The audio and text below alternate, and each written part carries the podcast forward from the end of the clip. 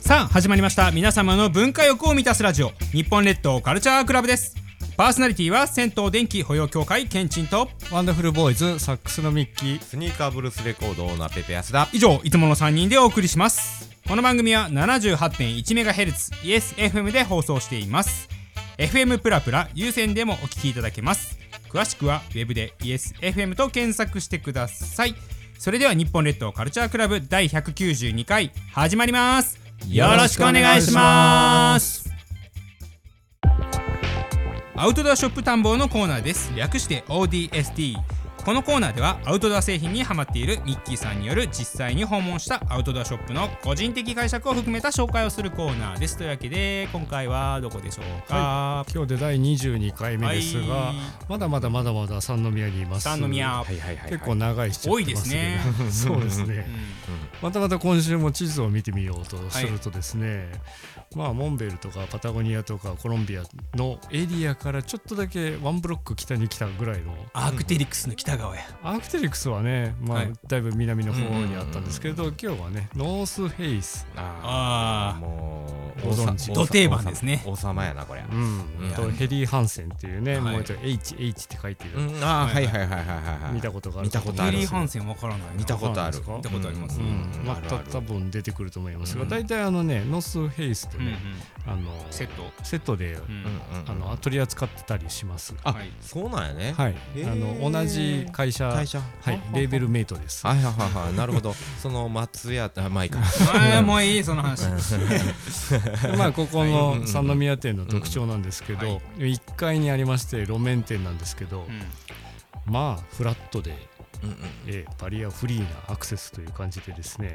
おっされですいやーとにかそうくなおんですよっしゃれですそうなんかそのノースフェイスね高校生がよく持ってますよねこのそう頃なんねです中学生うん高校旅行生生がね大人気うんうんうんと思いきうやんうん30代もちろ40ん代ぐまあまあまらあいみんなねの男女も問わずうんうんうんうねん普通にアパレルとしてもねそうやねだからやっぱおしゃれなんやなと思っはていまあそうですよねうんうんうんうん間違いがない感じがしますようんねうんうん中学生高校生でノースフェイス持ってたらそうなんですそうなんですですそうなんですうんねうんちょっといいやつって感じですがうんうんうんうんまあデザイン性もありましてでまあこちらの三宮店ですとねまあ女性もそうだし男性もそうだしキャンプグッズもあるしキッズもあるしみたいなうんうんうんもう何から何まで揃ってるよっていうのとなんかあの空間の余裕を随所に 感じる出た快適な空間の余裕あ神戸ってこうかもしれないっ ていう何かなんか高級そのアウトドアショップにありがちですよね本当こううん空間の余裕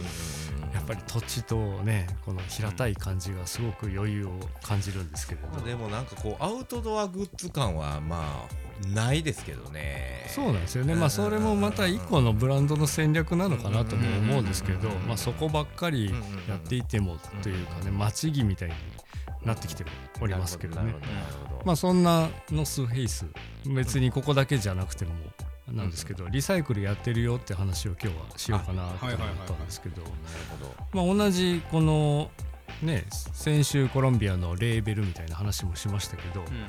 要はね母体はねゴールドウィンっていうね会社さんあなんです聞いねたことあるまあそこが母体でまあその中の一個にノースフェイスもあるしうんエリー・ハンセンもあるしとうかまあいろいろヨガのメーカーとかも入ってるんですけどまあ、その同じグループのゴールドウィンのものであればいどれでもリサイクルしますよという、ああまたリサイクル持ってきたらいいってやつですねどのブランドの服でも回収するよとうんでまたそれを分解してナイロンとかねうんポリエステルとかのやつは違う原料にまたしますよってことで、どこの店舗で買ったやつでもいいからどこの店舗に持ってきてくれてもいいよとどこでも大丈夫はいそして持っていくとですね店員さんに言うとねあの500円の金券を金券もらえねやもらえるのでうんまた買ってねっていう感じでいけるんですってあーなんか他社とちょっと違うねうん入れるだけじゃないんで入れるだけじゃねないですねバッグがあるんですねバッグがありますね、まあ、ちょっとこうお同じ服なんだけれどうんだいぶ汚れてしまったり穴が開いてしまったとかいうのを単純に買い替えるとかね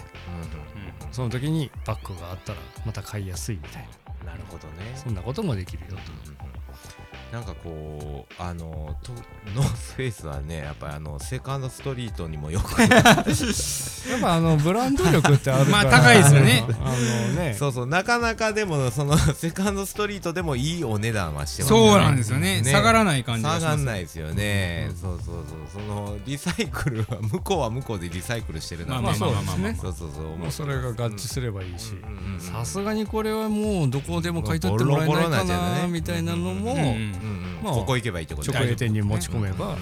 どこのものでも回収してくれるよというなるほどなるほどそれセカンドストリートで500円以下のやつ頑張っておー見つけたいやいやそれそれはね、はいないっすわないっすよねうんそんなはずがないうん確かにそうノースフェイスはないねやっぱりあるわけないよねうん確かうんなんかそんなイメージがありますはいありがとうございますというわけで、えー今回の ODST はザ・ノースフェイス三宮でした団地の心のコーナーですこのコーナーは下駄履き団地愛好家ケンチンによるいろいろな団地のおすすめや団地雑学団地周辺のケンチンおすすめポイントなどを紹介するコーナーですというわけでね、なんかね間取りシリーズが楽しくなってきましてね、はいはいやっぱなん結か構ね間取り乗ってきましたよ、皆さんもあの検索して同じ画面をね見てもらったらうんうんうんいいかもしれないですけどね、その、はいどうやって見るかまた教えてもらっていいですかえっ、とねあの団地名入れて間取りって入れたら出てくるもうそれだけでねあのたくさん間取りの候補が出てくるのでそれを見るだけで楽しい。なるほどなるほど、はいまあ、だから前回おもあの面白いって言ったのは花山東団地だったね花花山東団地間取りと間取りでね入れてもらったり、あの隣とつながってる団地だったら新多門団地とかも隣とつながってるね、新多門団地間取りというふうに検索してもらったらいいんですけどじゃあ今回、えー検索していただきたいのは高見フローラルタウン間取りで、いやなるほど、はい、入れていただきたいんですけど高見フロローーララルルタタウウンンどこにありますかえー、と大阪市此花区ですねこの。花区かはい、あの昭和の終わりぐらいですね、昭和59年とか60年ぐらいに開発されたん此花区のニュータウンなんですけど、あのな南蛮街っていう風になってて結構ね、広いんですよ。うんうでん市営住宅とか市の校舎の団地とかもあって、んあのかなりあるんですけどその中であの UR の、まあ、えー公団の場所場所もあるがってことあると。うんでその中でね僕がめっちゃ好きな間取りがうんありまして、えー高見フローラルタウン4番街の1階にしかない間取りがあるんですけどねそれがちょっと見ていただきたいんですけどこちらの間取りということでねこちらの間取りなんですけどねはいあーすごいね、んなんか左下にすごいもんがあるなそうなんですよ、んうんえーこれねあのパルコートとパルルームっていうのがついてるんですけどはいはいはいうんうんえー何かというと離れですあーはいあのねこのままパルコートから外に出れるんですようんうんうんうんだからねあの玄関2つある状態、はいはいはい庭付きってこと庭じゃないんですよ、んうんこれはパルコートなんでタルコートやなでもね実際はね、あのこれ庭になってます、んはい、で庭からもねこっち直接入れちゃうんですよねあーパルホールパルルームパにねはいはいはいはいはいあのね、